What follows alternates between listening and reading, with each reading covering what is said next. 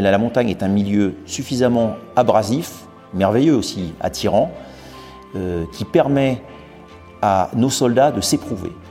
Tous les gens qui sont passés ici à l'école ont une histoire à raconter où euh, ils ont eu le sentiment de se mettre en déséquilibre, de, sortir de leur zone de confort. Et ça, c'est assez naturel. Et souvent de manière non préméditée, parce que souvent ça arrive euh, quand on ne s'y attend pas. Et je pense que ça, au-delà de former nos gens, ça les forge. Et on a un vrai engagement de cette formation en montagne. Bienvenue dans Défense Zone, le podcast qui traite des questions de défense et de sécurité à travers des entretiens avec des militaires, des membres des forces de l'ordre, des personnalités politiques ou encore des entrepreneurs. Cette semaine, nous sommes de retour dans les Alpes, à Chamonix plus précisément, pour un entretien avec le chef de corps de l'EMHM, l'école militaire de haute montagne. Cette maison mère des troupes de montagne est une institution réputée dans le monde entier et également un véritable laboratoire pour les armées françaises, notamment en matière de combat en altitude et par grand froid. N'oubliez pas de vous abonner sur votre plateforme de podcast préférée afin de ne pas rater les prochains épisodes et pour écouter les précédents entretiens. Nous vous souhaitons une bonne écoute. Donc nous sommes à Chamonix, à l'EMHM, l'école militaire de haute montagne, avec son chef, son directeur. Est-ce que vous pouvez vous présenter? Oui, bien sûr. Bonjour, bienvenue à Chamonix. Heureux de vous recevoir. Donc euh, je suis le lieutenant-colonel Renaud Courbion, je suis le chef de corps de l'école militaire de haute montagne à Chamonix. Vous êtes issu de la brigade de montagne, vous à titre personnel, est-ce que vous pouvez revenir un petit peu sur votre parcours? Je dirais euh, l'essentiel pour l'école, c'est pas de, parler de son chef. Néanmoins, si vous le demandez, euh, je vais, je vais bien répondre à votre question en m'inscrivant exactement dans ce que vous dites. C'est-à-dire que oui, je suis issu des troupes de montagne. Dire après avoir intégré l'école spéciale militaire de Saint-Cyr il y a maintenant 25 ans. J'ai choisi euh, l'infanterie, puis les troupes de montagne, où je sers maintenant depuis 21 euh, ans. Euh, J'ai exercé diverses fonctions, euh, chef de section, commandant d'unité et chef de bureau opération instruction au sein du 27e bataillon de chasseurs alpins à Annecy. J'ai servi aussi comme instructeur montagne au Centre national de guérissement en montagne qui était à Briançon. Et puis le dernier poste que j'ai tenu dans les troupes de montagne euh, était juste avant de rejoindre ce poste ici, le chef du bureau emploi, c'est-à-dire le bureau des opérations à l'état-major de la 27e brigade d'infanterie de montagne. D'accord. Est-ce que vous pouvez nous, expliquer un peu ce qu'est l'école? Quelles sont ses missions aujourd'hui au sein de l'armée de terre et au sein de l'armée française? Alors l'école, c'est euh, l'école militaire de haute montagne. Elle a presque 90 ans d'existence. Nous fêterons euh, l'an prochain, en 2022, c'est 90 ans exactement. Euh, cette école, c'est la première chose, c'est la maison mère des troupes de montagne, dans le sens où elle a une mission de formation, et cette formation, elle se dirige plus particulièrement sur la formation de l'ensemble des cadres servant dans les troupes de montagne et de plus généralement dans ce qu'on appelle le domaine et l'interdomaine montagne, qui euh, qui sont formés au sein de l'école pour acquérir des compétences d'autonomie dans un détachement à travers ce qu'on appelle nous une trame de compétences, c'est-à-dire le fait qu'on fasse des déplacements en collectif et avec à l'intérieur de ces déplacements un certain nombre de gens qualifiés qui nous permettent de nous déplacer, de vivre pour combattre en montagne. Ça, c'est vraiment euh, le cœur, le fondement, je dirais, de, l'école former en autonomie l'encadrement, donc officier sous-officier, des troupes de montagne et même plus large quand on, élargit à ce qu'on appelle domaine montagne, c'est-à-dire des régiments qui sont assimilés aux troupes de montagne mais qui n'appartiennent pas à la 27e BIM euh, et qui sont répertoriés euh, dans l'armée de terre. J'ai vu par exemple que vous formiez euh, une partie des forces spéciales sur, sur certains de vos cursus. Alors, on ne forme pas une partie des forces spéciales. Des forces spéciales qui, sont rattachées à l'interdomaine montagne et donc qui ont accès à son formation peuvent venir. Euh, après, je ne m'étendrai pas plus sur, le sujet, euh, mais effectivement, nous, formons des gens ou des gens de la 27e BIM, plus tard, peuvent rejoindre les forces spéciales avec ces qualifications. Mais pour revenir plus généralement sur les missions de l'école, pour les faire quand même de manière simple, il y a cette notion de formation, et on forme d'une manière technique et tactique aussi par des stages dédiés au combat montagne. Euh, derrière, on a une mission de centre expert. on est l'expertise dans le domaine de la montagne et dans cette pratique de la montagne euh, de, l'armée de terre et même des armées. On est aussi un pôle de rayonnement avec euh, l'ensemble des acteurs et en particulier on a l'acteur, on a le, groupe militaire de haute montagne que je sais vous allez rencontrer qui œuvre dans ce sens. Et puis, on a aussi rattaché, on va dire colocalisé, mais qui n'appartenait plus à l'école, les équipes de France militaire de ski. Et puis, au-delà de ce rayonnement, on a signé une, mission d'innovation qui est assez récente, euh, qui nous permet de coordonner, on sert de hub, je dirais, pour toutes les, actions d'innovation qui concernent le domaine montagne. D'accord. Le, combat en montagne, c'est loin d'être une innovation, parce que historiquement, euh, au, sortir de la Deuxième Guerre mondiale, enfin pendant la Deuxième Guerre mondiale, il y a eu des combats en montagne, en altitude. Aujourd'hui, il y en a encore dans certaines parties du monde, en Inde par exemple, au Pakistan. Euh, quelle vision vous avez de, ça, vous, du combat en montagne aujourd'hui au XXIe siècle? Alors le combat en montagne, il y a d'abord, euh, je dirais, comme pour toute analyse de combat, il faut regarder quel est l'ennemi, ce à quoi on va être confronté. Donc le combat en montagne, pour moi, c'est un combat sur les flancs, sur les marches du, combat majeur, et là je m'inscris dans, la vision euh, de l'armée de terre aujourd'hui qui est vers une capacité au, retour de la guerre haute intensité en, 2030. Donc le combat en montagne, il se situera bien à, ce niveau-là, soit des zones refuges, euh, soit des zones à bloquer, à circonscrire. Euh, on est bien avec un ennemi qui lui-même s'appuiera sur cet environnement. Ou bien ça sera une zone de contournement, c'est-à-dire de franchir là où les autres ne sont pas capables de passer et de créer un effet de surprise derrière.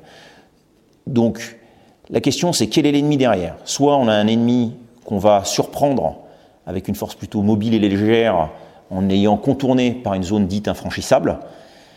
Euh, et là, ça sera un ennemi plutôt dur, mais qu'on prendra sur ses points de fragilité où le combat en montagne en tant que tel, ça sera face à des, ennemis euh, qui connaissent leur terrain, qui maîtrisent leur terrain, ce qu'on a pu rencontrer en Afghanistan, ce qu'on peut rencontrer euh, dans des terrains, euh, enfin ce, que, qui peut se rencontrer par exemple au Yémen actuellement, pour parler des, choses qui ont lieu actuelles.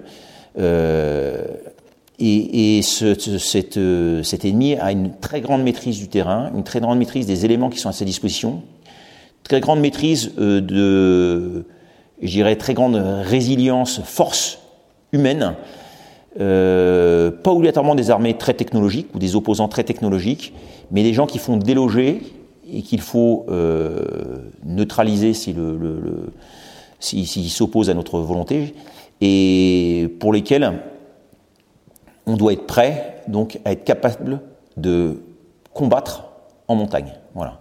Donc j'étends ce domaine euh, de montagne à ce que sont les opérations montagne et grand froid, au domaine grand froid aussi, parce que assez naturellement, euh, on peut, les, troupes de montagne, en tout cas nous, ceux qu'on forme ici, ont une connaissance du grand froid euh, qui leur permet d'évoluer dans ce milieu. Donc, la première chose dont je vous disais, c'est connaître cet ennemi.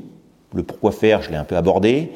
Et puis derrière, c'est pourquoi on parle de, a la différence entre la plaine et la montagne, ou le bord de mer, la, la montagne, les, euh, enfin l'environnement, la prise en compte de l'environnement, cet environnement est très exigeant parce qu'il joue sur toutes les composantes, les composantes, je dirais, techniques, les composantes, les savoir-faire humains, euh, les qualités humaines, et puis ça agit donc assez naturellement sur la tactique et le choix de la tactique. On dirait, ensuite, je dirais par rapport à une des valeurs qui est les plus importantes dans le combat aujourd'hui, puis même dans le, dans le monde, c'est la, la, valeur temps, en fait, qui est, qui est souvent démultipliée en montagne, parce que quand on s'engage, quand on fait un choix, il est difficile de réarticuler très rapidement. Voilà, donc c'est pour ça que c'est un milieu exigeant qui demande un entraînement et, et, d'abord une formation spécifique. Vous parlez de la vision euh, de l'armée de terre et je pense à travers ça la vision du CEMAT dernièrement qui a, expliqué justement ce retour à, l'affrontement plus conventionnel et moins asymétrique. Il a aussi parlé euh, de rusticité, du fait que les entraînements devaient être plus durs. Euh, là, je pense que vous êtes servi, non, dans la vallée de Chamonix pour les entraînements quand vous partez en montagne sur des voies ou dans des conditions de grand froid? Alors oui, Chamonix, c'est une chance, c'était une, approche visionnaire qu'a eu le général Doss quand il a formé l'école en, qui a constitué l'école en 1932. C'est, on est dans la capitale mondiale de l'alpinisme et du ski. Alors c'est pas le seul lieu où on peut s'entraîner, euh, mais effectivement euh, c'est un milieu qui est abrasif. Bon, maintenant Chamonix c'est une petite ville. Euh, les contreforts, effectivement, qui nous dominent, sont assez impressionnants, hein, avec ces 3800 mètres de, de, dénivelé que nous impose le Mont Blanc. Euh, mais c'est pas tant de savoir si on va aller euh, dans la montagne à Chamonix ou, juste autour, c'est dans la pratique de la montagne parce que dans nos formations on est très euh, mobile, très, euh, on fait preuve d'une grande agilité, je dirais, pour euh, optimiser les périodes données au, au, stage de formation, gérer le beau temps quand on doit en avoir, je dirais même le mauvais quand on doit en avoir, quand on en recherche. oui, effectivement, naturellement, la, montagne est un milieu suffisamment abrasif, merveilleux aussi, attirant, euh, qui permet à nos soldats de s'éprouver. Tous les gens qui sont passés ici à l'école ont une histoire à raconter où euh, ils ont eu le sentiment de se mettre en déséquilibre, de, sortir de leur zone de confort. Et ça, c'est assez naturel. Et souvent de manière non préméditée, parce que souvent ça arrive euh, quand on ne s'y attend pas. Et je pense que ça, au-delà de former nos gens, ça les forge. Et on a un vrai engagement de cette formation en montagne. En parlant de formation, vous avez une particularité en plus ici, euh, dans toutes les institutions de l'armée de terre, c'est que vous avez une formation de sous-officier qui est assez particulière avec la SEM. Est-ce que vous pouvez m'en parler? Alors tout à fait, dans les missions de formation, on en a déjà parlé. Donc je forme sur deux points. Donc je vous ai dit maison mère des troupes de montagne, tout le monde va passer. Euh, tout l'encadrement pour acquérir cette autonomie en montagne. Et puis derrière, on a une, petite pépite qui est la formation de sous-officiers à la section d'éclaireurs de montagne.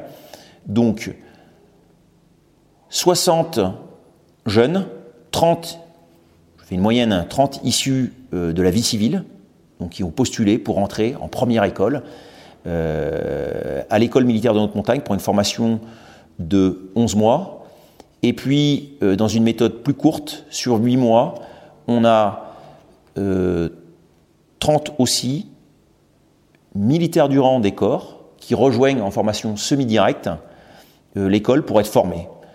Ils formeront la promo. On est actuellement à la SEM 83.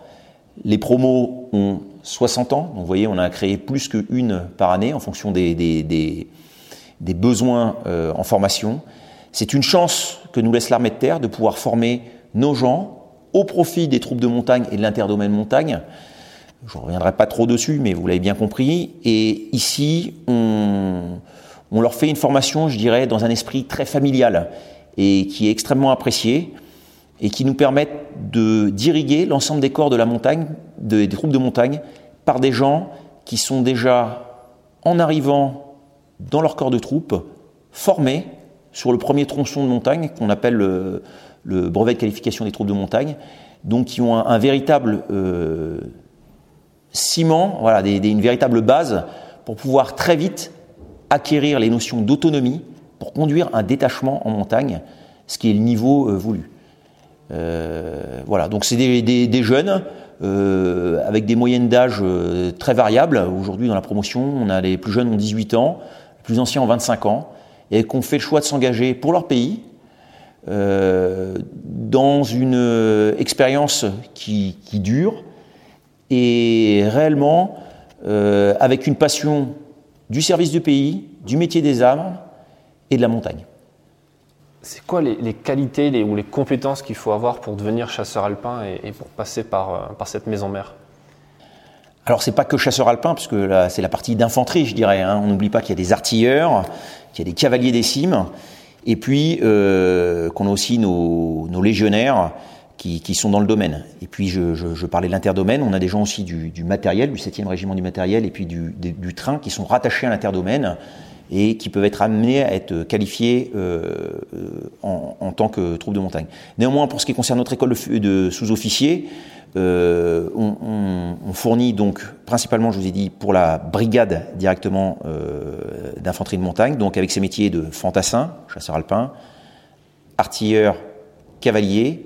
Je rajoute aussi, ce qu'il ne faut pas oublier, les transmetteurs de montagne qui ont un métier bien particulier, en particulier dans ce qui concerne la mise en place de points hauts. Euh, petit point euh, indispensable aujourd'hui à la manœuvre en montagne euh, et, qui demande un, engagement et un isolement pour pouvoir assurer la liaison entre les différents détachements engagés. Donc, quelles sont les qualités? Moi, je, c'est, les qualités que de tout soldat qui s'engage dans les, euh, qui s'engage, qui choisit de s'engager. Bon, faut avoir de, moi, je pense de la volonté d'abord, une grande humilité, parce que quand on aborde la montagne, c'est, toujours un milieu qui vous dominera, sur lequel il faut savoir s'adapter. Ensuite, c'est l'envie de servir, euh, l'enthousiasme de son âge, parce qu'on recrute des jeunes, c'est, naturel. Donc, euh, l'envie, le goût de l'effort, l'envie de, de, de s'engager. Je crois qu'un des mots les plus forts ici, c'est l'engagement, parce que euh, on le retrouve dans le combat, bien sûr, avec les, les, ce, que, peut aller le, combat aujourd'hui, c'est-à-dire le, sacrifice de soi-même pour son pays. Euh, mais très naturellement, quand on s'engage en plus dans ce métier de montagne, dans cette pratique de la montagne, on a toujours un sens de l'engagement. Je vous le disais, ces histoires, chacun a une histoire où il s'est trouvé hors de ses zones de confort à raconter mais c'est vraiment un sens de l'engagement. Je passe, je passe pas, et puis savoir renoncer aussi, pour mieux contourner, je dirais. C'est pas euh, des têtes brûlées qu'on va avoir ici. Donc, euh, et puis je crois aussi une chose derrière, c'est un métier passionné, parce que je pense que pour s'engager dans les montagnes, euh, faire ses 1000 mètres, 2000 mètres de dénivelé s'il faut, avec un sac lourd, avec un armement, c'est pas vraiment le, plaisir du freerider, mais quand on a cette petite pépite du freerider au fond de soi-même, c'est ce qui nous permet parfois de, non pas de soulever les montagnes, mais au moins de les franchir et lui permet d'avancer, euh, y compris quand tout semble extrêmement euh, difficile, compliqué, que la météo n'est pas là, qu'il faut continuer. Euh, et c'est comme ça que ça se déroule. Après, on retrouve les qualités naturelles, on va retrouver l'esprit de groupe, mais ça, ça peut se, former et se forger au fur et à mesure. Mais c'est essentiel pour les, gens qu'on forme ici, bien sûr. La montagne est un peu une école en soi, le simple fait de la pratiquer. Oui, oui, oui, c'est bien sûr, c'est une école en soi. C'est ce qui est passionnant et fascinant par ce milieu, qui, vous apporte tellement de merveilles et puis en même temps euh, qui vous fait croiser la mort. Hein, le, J'aime bien le dire, dans, MHM, il y a deux fois la lettre M, euh, militaire, montagne, mais il y a un point de convergence souvent qui est celle de la mort, avec, euh, à défaut euh, de, la donner, parce qu'en montagne pure, on ne la donne pas, c'est dans le métier du combattant, mais on peut la recevoir et puis on, vit autour, on vit avec. Tous ces jeunes qui rentreront en promo, euh, statistiquement, à un moment, il y aura euh, un de leurs camarades qui, disparaîtra et, parfois ça peut être en montagne. C'est un milieu d'engagement, on doit prendre sur soi, on doit raisonner, je vous dis, avec sagesse, c'est peut-être aller un peu loin, mais avec prudence, intelligence, tempérance, je dirais, et puis euh, toujours une grande humilité. Est-ce que vous avez des retours? Je pense que oui, mais quel retour vous avez des, gens qui partent en opération, qui sont partis, qui ont été déployés en Afghanistan, au Mali ou ailleurs, et euh, sur ce qu'ils ont appris ici, sur leurs enseignements et sur la montagne, par exemple? Alors, comme je vous l'ai dit, je pense que la, formation en montagne, au-delà même de, l'aspect technique, euh, elle forge les hommes. C'est-à-dire, elle décuple ces notions de goût de l'effort, euh, de résistance, euh, la notion du collectif.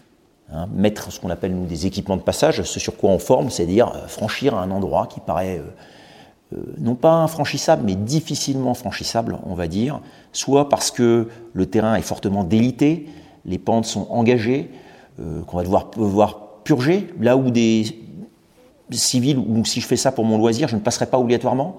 Voilà, mais ma mission me l'impose, me fera gagner, euh, du, terrain, me permettra d'aller sur le bon observatoire. Je parlais de point haut aussi pour euh, des relais radio. Euh, donc tout ça, l'école, l'école de la montagne forge.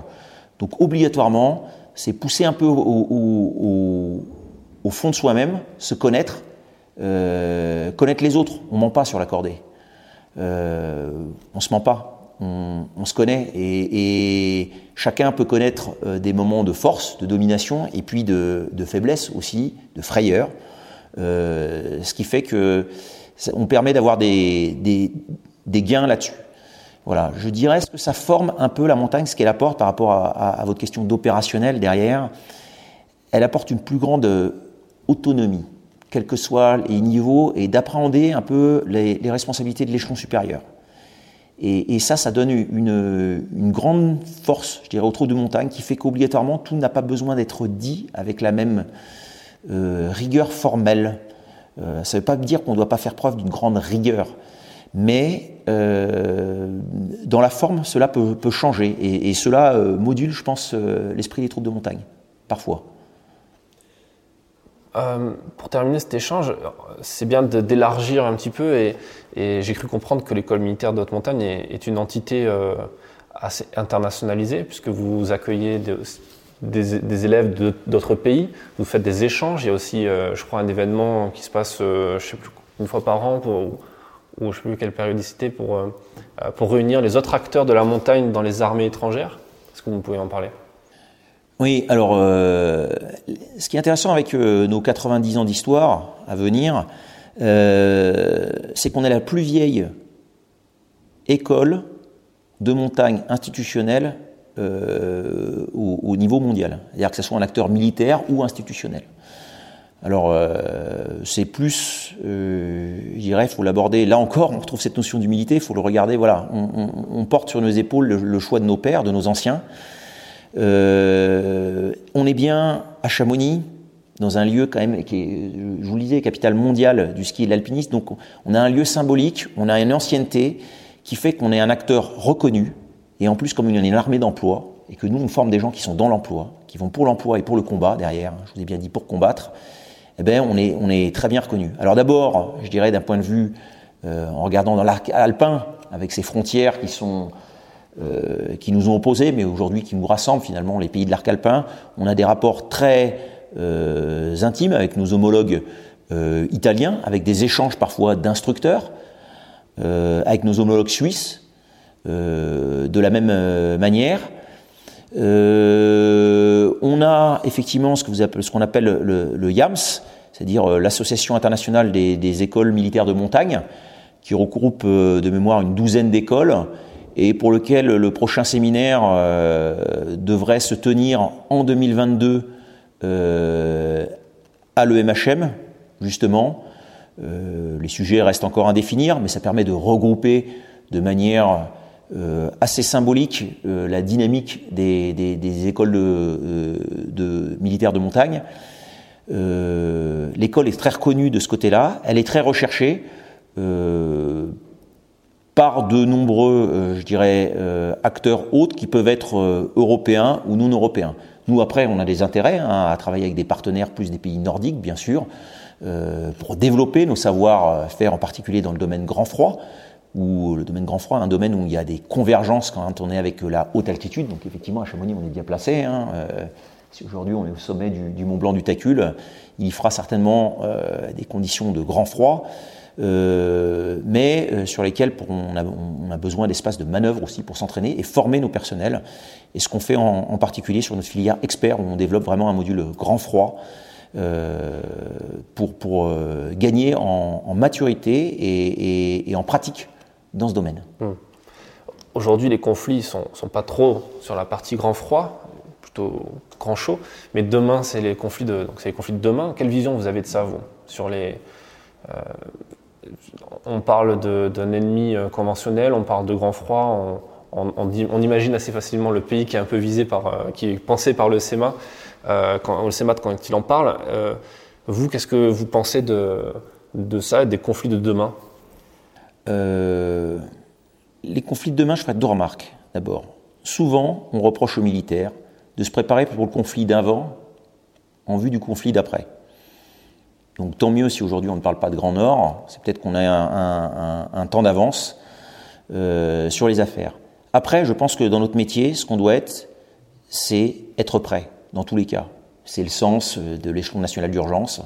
C'est le sens d'une armée d'engagés, à mon sens. Être prêt à répondre à, la menace d'où qu'elle vienne. Et, l'équation n'est pas simple du tout. Donc moi ici, ce qu'on fait ici, je pense, c'est qu'en forgeant les hommes euh, en ayant avec une certaine euh, ouverture sur, d'où pourraient venir euh, les menaces, en les forgeant dans un milieu qui parle.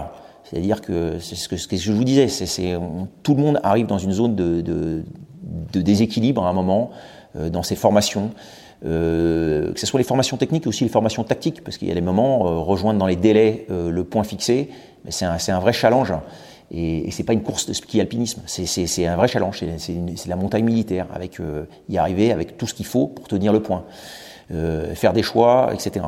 Donc ma vision euh, derrière, ben, nous d'abord, je remplis la mission qui m'est donnée, hein, c'est de former les gens, et par rapport à ce combat montagne grand froid, ben, on l'ouvre, euh, on essaye de voir aussi large que possible, de rechercher des partenaires qui correspondent à ce spectre très large qui correspond aux montagnes chaudes, euh, les montagnes, je dirais, euh, à, géométrie variable selon la saison, hein, qu'on soit en été ou en hiver, et puis être prêt à aller dans le grand froid avec euh, là aussi une géométrie variable, parce que le monde change, des espaces s'ouvrent avec la fonte des glaces, etc.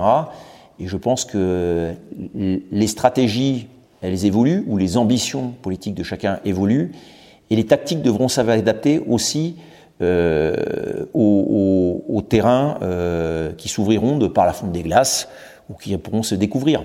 Voilà. Et, là, il y a une vraie vision interarmée euh, dans laquelle on, cherche naturellement à s'insérer. Là, je parle de manière générale, le, le, les, les, troupes de montagne et l'interdomaine qui suit. Hum. Oui, vous parlez de, cette fonte des glaces. On pense par exemple au passage du Nord-Ouest qui va, qui va être un gros casse-tête géopolitique dans les prochaines années et ça arrive très vite. Le, fait, de, par exemple, d'envoyer des, euh, des, commandos s'entraîner, des, GCM, on en a parlé dans, dans l'entretien avec le chef du GMHM, ça fait partie des missions principales du GMHM, de former des commandos montagne. C'est en lien direct avec ce que vous faites ici, parce qu'après, ça ruisselle forcément, et puis c'est des synergies qui sont différentes, mais quand même communes. Euh, est-ce que vous pouvez en parler un petit peu de ça alors le, groupe, je pense, est, par est, rentré plus dans le détail de sa, mission propre, mais c'est partie des missions de l'école au global, hein. le groupe étant bien un, des trois piliers de l'école. Euh, oui, on a un vrai domaine de transmission, comme on le fait à échelle plus réduite, euh, parce que le groupe est une petite entité, voilà, il se concentre sur les commandos montagne, qui sont les plus sélectionnés, où on, a un recrutement le plus exigeant euh, dans les bataillons et les unités euh, de la 27e BIM, là pour l'instant on est bien là-dessus, et on a une transmission des savoirs pour une mise en autonomie, loin de tout, euh, où effectivement affronter le milieu est le premier choc auquel on doit faire face. Voilà. Mais ce reffilement va plus loin parce que tout ce qui en est déduit euh, fait que, on, la France s'affiche très bien dans les grands exercices qu'elle mène, en particulier avec l'OTAN. Je pense à l'exercice Call Response, où en 2020, euh, c'est un détachement de, de, 400 militaires, un peu plus, je crois, de la brigade qui sont partis. Donc le corps leader était le 27e bataillon chasseur alpin. Mais là, typiquement, on voit les savoir-faire français. Là, capable, là, on est capable de se lancer plutôt dans, des, euh, dans un combat très mobile, euh, dans des durées de temps limitées, comme partout. Mais c'est connaître ce métier, savoir les durées de temps dans lesquelles on peut jouer. là où il ne faut pas jouer, on engage euh, la vie des personnels, mais au-delà de la vie des personnels, la manœuvre globale, parce que c'est ça dont on parle, et, comment surprendre l'ennemi euh, dans ces milieux-là. Donc on a vraiment un ruissellement, on a une volonté forte depuis 2012, euh, avec ces expéditions UPIC, de transmettre le savoir. Et aujourd'hui, toutes les formations de manœuvre avec Poulka, en particulier, de déplacement donc beaucoup plus lourds, mais pour des autonomies plus grandes, sont développées euh, dans l'ensemble euh, des unités euh, de la brigade de montagne, en tout cas. Et nous, dans l'information, on a des petits modules qui s'adaptent là-dessus. On a fait surtout un gros effort chez nos experts qui sont capables ensuite de, transmettre le savoir.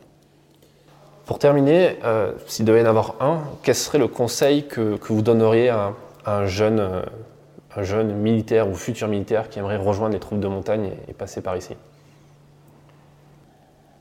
Alors moi, je, tiens trois devises.